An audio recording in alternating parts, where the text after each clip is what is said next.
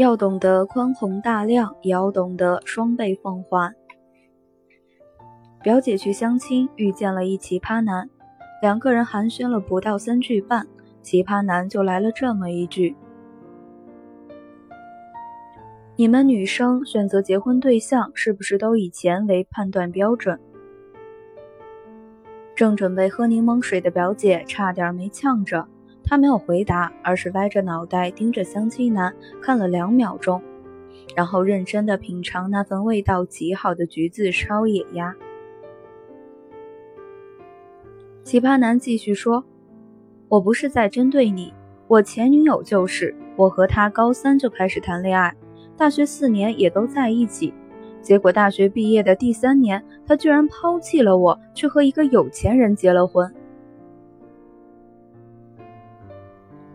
表姐抬头看了他一眼，开口道：“那个，麻烦帮我递一下沙拉，谢谢。”奇葩男照做了，然后接着吐槽他的前女友：“你得理解我，七年多的感情，我对他付出了全部的青春和爱，他说不要就不要了。”不时，他还会强调一下：“对于爱情，我真的是没什么信心了。”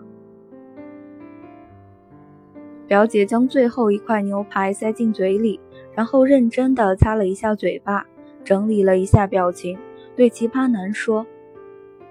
听着，你是挺倒霉的，可实际上你很幸运。像你前女友这种嫌贫爱富，同时智力有明显问题的姑娘，没有坑你一辈子，你就知足吧。”见奇葩男一脸茫然，表姐整理了一下手袋，平静地解释道：“他如果真是嫌贫爱富，就应该在年纪轻轻的时候去找个有钱人，干嘛跟一个穷光蛋谈七年多的恋爱，浪费了青春，又耽误了前程，这不是智力有问题是什么？再有，谢谢你这么大老远来给我讲故事，这顿饭我请了。”然后。买单走人，留那个奇葩男坐在原地，气得一脸青涩。我强忍着笑对表姐说：“我听说他是你的老板给你介绍的，你这反击会不会太狠了点儿？”他严肃地说：“我实在是看不惯这样的人，分明就是自己大有问题，意思说前任的各种坏话。不是有人说分手见人品？”他的人品肯定不行，他补充道：“再说了，我巴不得马上跟他撇清关系，我怕跟这样的人相处了两三天，我也成了他口中的下一个前任，被贬得一文不值，多可怕！”倒也是，当着预备现任的面前说前任的种种是非，这种行为更像是在强行为自己洗白。将所有的责任和罪状都推给前任，以此来讨好眼前人罢了。可那个人分明是你曾经义无反顾地深爱着的人，如今却可以理直气壮地将他出卖，那还有什么事情是你做不出来的？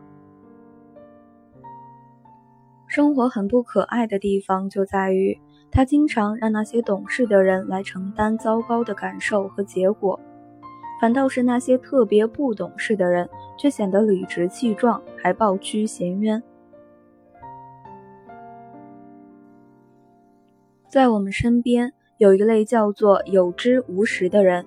其共性是自认为了不得，总觉得对方是在占自己的便宜，自以为深情无限，总觉得别人是无情无义。他凡事都能用专业的、有逻辑的方式为自己辩解。其知的强大掩盖了其实的无良。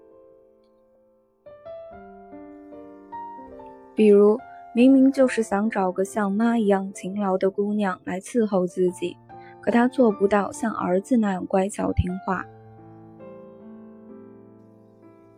明明就是想找个像闺女一样乖巧的姑娘来黏着自己，可他又做不到像爸爸那样会疼惜人。整天游戏人间，只知道抱怨运气不佳或怀才不遇，居然也好意思抨击别人嫌贫爱富，天天都是在混吃等死的状态，就知道说以后我保证，居然还有脸去笑话别人，宁可坐在宝马车上哭，也不坐在自行车上笑。其实，在爱情面前，最棒的心态是：很高兴你能来，也不遗憾你离去。我的一切付出都是一场心甘情愿的投入，我对此绝口不提。你若投桃报李，我会十分感激；你若无动于衷，我也不灰心丧气。直到有一天，我不愿再这般爱你，那就让我们一别两宽，各生欢喜。一如王小波所言：“我爱你，爱到不自私的地步，就像一个人手里一只鸽子飞走了，他从心里祝福那鸽子的飞翔。”特别提醒一下，劳燕分飞这件事可以自尊自爱，但不要自命不凡；可以厚颜，但不能无耻。